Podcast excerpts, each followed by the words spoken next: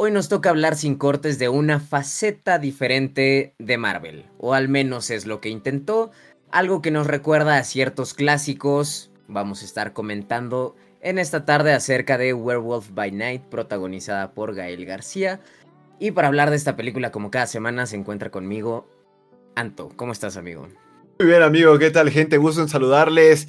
Película en blanco y negro cuya intención parece que era retomar el cine clásico de monstruos. Empezaba bien. Em, la crítica tiene calificaciones de arriba de 7, ¿eh? 7 de 10 me refiero. Yo la verdad es que creo que está siendo sumamente buena onda la crítica porque a mí no me gustó tanto. Y ojo, porque sé de la historia de Werewolf en los cómics. La entiendo. El universo que tiene también con Moon Knight eh, o sea, entiendo muy bien. Eh, algunos guiños que también estuvieron haciendo respecto a ciertos personajes. Em, y a pesar de eso, no me gustó para nada eh, el resultado final. Hay varios recursos cinematográficos antiguos, por ejemplo, a lo mejor algunos van a poder notar que en algunas tomas se ve como un flercito en la parte de arriba, un brillo, una mancha en la parte superior derecha. Esto es porque en el cine antiguo esa manchita significaba que el cácaro tenía que sacar la cinta y poner la otra parte de la cinta para que se siguiera proyectando la película. Se agradecen esos guiños, pero creo que fuera de eso, eh, la historia a mí no me gustó. Algo que comentaba y, se lo comenté a Billy cuando estábamos viendo la película. Le dije, ¿viste los errores de continuidad? Y me dice, eh, me dijo, algunos, otros no. ¿Cuál viste, por ejemplo? gente, por favor, nótenlo. Y eso es algo que me molestó bastante. Hasta pausé la película en ese momento y dije, ok, la película dura menos, menos de una hora. 55 minutos, 54, pónganle con intro, créditos, todo, ¿no? Entonces dije, y nadie se pudo haber percatado, por favor, de eso. Hay una escena muy marcada. Le cortan un brazo a alguien, ahí se hace una pelea donde supuestamente debe haber un reguero de sangre. Luego hacen una toma donde enfocan a donde se realizó la pelea y el pisito está extremadamente limpio, sin un charco, y dije, ay, otro error de continuidad. Así hay algunos en la película, y no es como ponerme payaso o cosas por el estilo, yo creo que son cosas que también aportan. Si fuiste tan cuidado y delicado en poner detalles de cine antiguo en la película, yo creo que ese tipo de errores de continuidad también los debes de tener em, presente. Si algo quizás tuviera que empezar como a repartir responsabilidades, amigo mío, creo que se las podríamos dar al director en esta vez, es eh, Michael Giacchino. Muchos lo conocerán o les sonará su nombre. Él principalmente no es director, él es compositor. Y eh, gran compositor, ¿eh? Ojo, en cuestión de, su, de su rama, que es el componer música y ambientaciones y eso, pues él y Disney y Pixar se han llevado de la mano durante años. O sea, tiene una carrera enorme Michael Giacchino como compositor.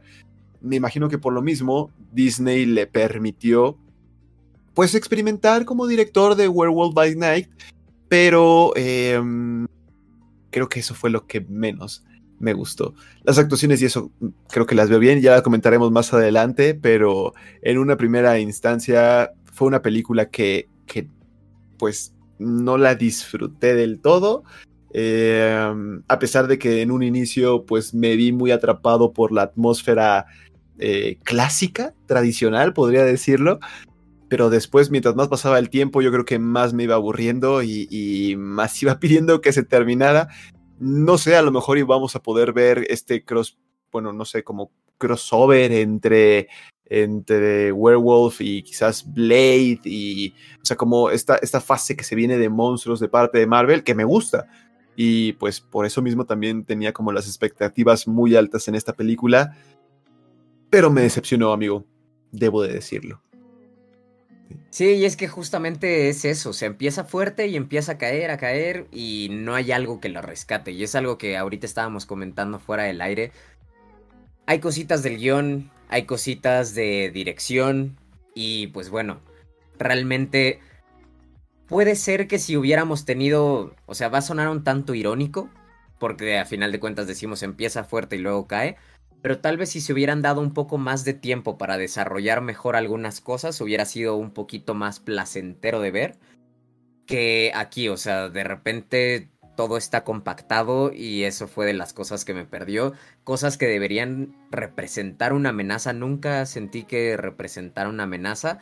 Y pues a final de cuentas, lo que dices ahorita, está por verse si esto se queda como si fuera un one shot, nada más, en, en el universo de Marvel, o si va a combinarse con todo lo demás, ¿no? Que digo, sabemos que Marvel le da por combinar hasta lo más mínimo. Y pues bueno, eh, justo es de las cosas que a mí no me encantan. Tenía más esperanzas en esto, precisamente por este tinte un poquito más, este, de criaturas, de monstruos. Pero se quedó ahí, o sea, se quedó en los primeros 15 minutos, cuando prácticamente todo es diálogo, cuando no vemos monstruo, cuando no vemos acción, ahí se queda este, este asunto de homenajear a las películas de monstruos de Universal de, desde lo desde pues mediados, bueno, antes de mediados de, del 1900, o sea, desde los años 30. 30 40. Dices, ok, la idea era buena, pero no se logra, ¿no? O sea, una frasecita que he escuchado por ahí que dicen, esfuerzos no son resultados, pues bueno, creo que esta película le queda porque intentaron hacer algo, pero realmente no lograron, yo creo que transmitir más que durante algunos momentos eso, ¿no? O sea, el principio, algunas tomas, la música, que es algo que ahí sí tengo que aplaudirle, la música está excelente, acompañó muy bien todos los momentos y te va llevando en la historia, sobre todo al principio es cuando es más notorio este tema de querer hacer música parecida a los clásicos de, Universal, pero... Eh, pues después de 15 minutos empieza cierta secuencia, no sé, cuando debería de ser un poquito más el tema de los monstruos como protagonista o el conflicto, creo que es donde empieza a caer y ahí está el problema y lo único que queda del homenaje que querían hacer a este tipo de cine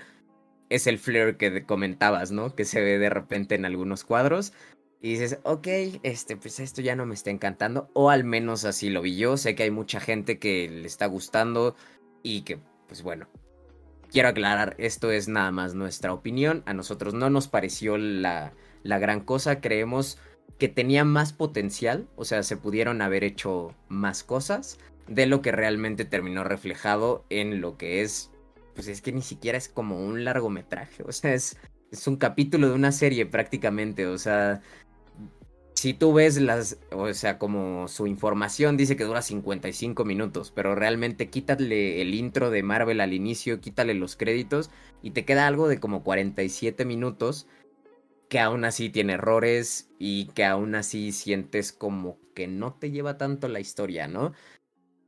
Será cosa de ver si deciden seguir con esto, incorporarlo de alguna manera, al menos un cameo, quién sabe qué vaya a pasar. Pero de mientras yo creo que la crítica está siendo demasiado, demasiado buena con, con esta película porque pese a ser un buen intento, a mí no logró capturarme mucho. Y pues bueno, hablar un poquito más allá de, del producto total, pues hay que hablar de la actuación y algo que sí da gusto ver, ¿no? Eh, la cara mexicana en Marvel, que es Gael García. No creo que sea un trabajo espectacular, no creo que sea la mejor actuación de su vida, pero lógicamente como mexicanos nos da cierto orgullo decir, bueno, tenemos ahí a alguien representando dentro de Marvel, ¿no? Creo que generalmente cuando ves a un actor mexicano que está pues ya en las grandes ligas, por así decirlo, dices, oye, qué bueno, ¿no? O sea, hace años está haciendo cosas aquí en México y cosas buenas.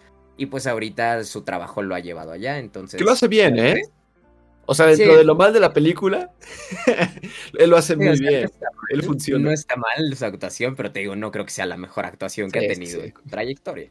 Sí, sí, está, lejos, está lejos. Que de hecho, por ejemplo, ya también continuando con, con el reparto, eh, Laura Donnelly, que es Elsa Blowstone, eh, la actual heredera o la poseedora de la Blowstone, que también pues tiene su, su historia en, en Marvel.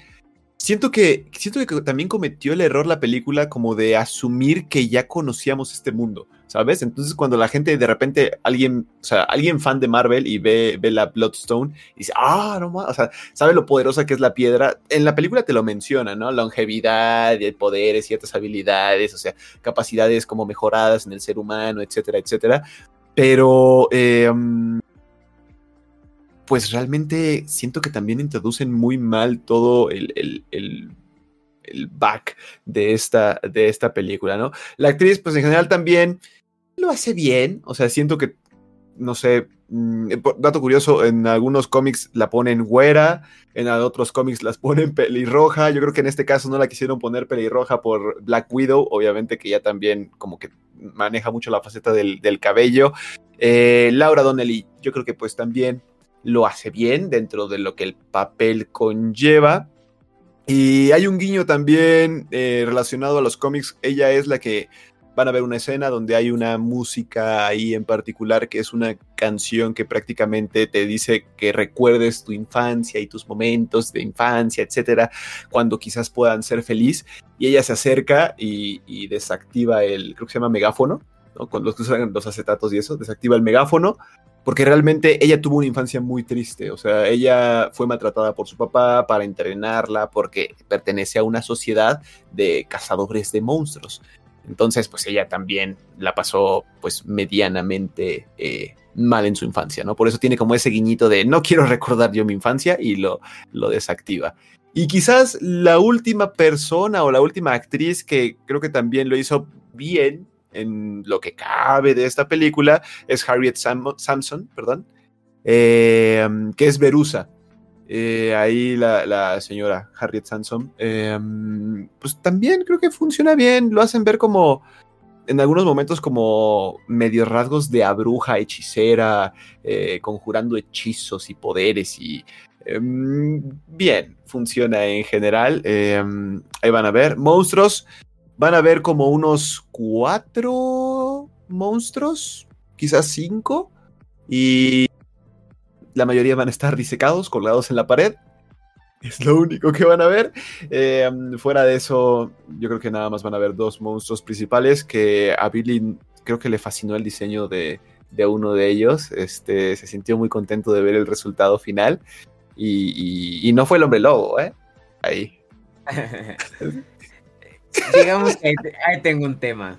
Eh, hubo momentos en los que sí dije, ah, se ve bien. Y después dije, ah, lo hubieran dejado como estaba.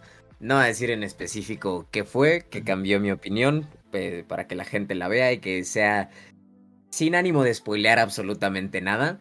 Pero este, sí, sí, justo amigo. Tengo ahí unos problemitas así de qué tanto fue había algunos problemitas de presupuesto, qué onda, no, no entendí cierto momento, ¿no? Como que no se veía tan bien. Pero bueno, en general está interesante. El, el, tema, por ejemplo, del hombre lobo, y es algo que sí me gustó, o sea, tal vez no es el mejor diseño de personaje, pero eso fue algo que sí me gustó, que también tiene como cierto... Vamos a enfocarnos como tipo los clásicos, que más que hacer un hombre lobo super perro acá de, de CGI. ¿De Van Helsing? De Van Helsing. Algo ya con tecnología y presupuesto Marvel, ¿no? Que se pudo haber visto bien. Pero que sí dijeron, pues vámonos a aventarnos a este, al maquillaje y los prostéticos para seguir como asemejando a esta, este, a esta vieja escuela, ¿no? Por así decirlo. Eso me pareció igualmente rescatable. Porque no es como que se vea horrible, tampoco se ve lo más imponente de la vida. Siento que se ve como debería. Me gustó, eh, a final de cuentas, cómo se ve el, hombre lobo en la película. Qué bueno, porque te gustaría en los cómics, amigo. Es muy similar. O sea, sí le, sí le da muy buen. Sí, sí, sí. Y otra cosa que también está cool, pues es que no lo vimos tanto tiempo en este en pantalla, ¿no? Que es luego donde pecan las películas de monstruos. Yo creo que una película de monstruos, digo, a final de cuentas, si lo vemos a futuro, lo vamos a tener que ver muchísimo más tiempo, ¿no? Porque ya tiene un protagónico, pero ahorita que introducen al personaje, creo que entre menos tiempo tengas de verlo, más disfrutas los pequeños momentos que está este personaje, porque una vez que se vuelve como todo el tiempo en la pantalla el monstruo, pues deja de ser tan interesante. Parecido a, no sé, Alien, la película 1, que casi no salía, a Aliens, que todo el tiempo tienes a los Xenomorphs por todos lados, pues pierde un poquito su efecto, ¿no? Entonces, pues bueno, esas son las cositas que yo encuentro rescatables, cositas malas, pues ya, ya comentamos precisamente este hecho de errores de continuidad, un guion un tanto flojito y pues bueno, la duración que no sé qué hubiera sido mejor, que durara más o que un desarrollo un poquito más.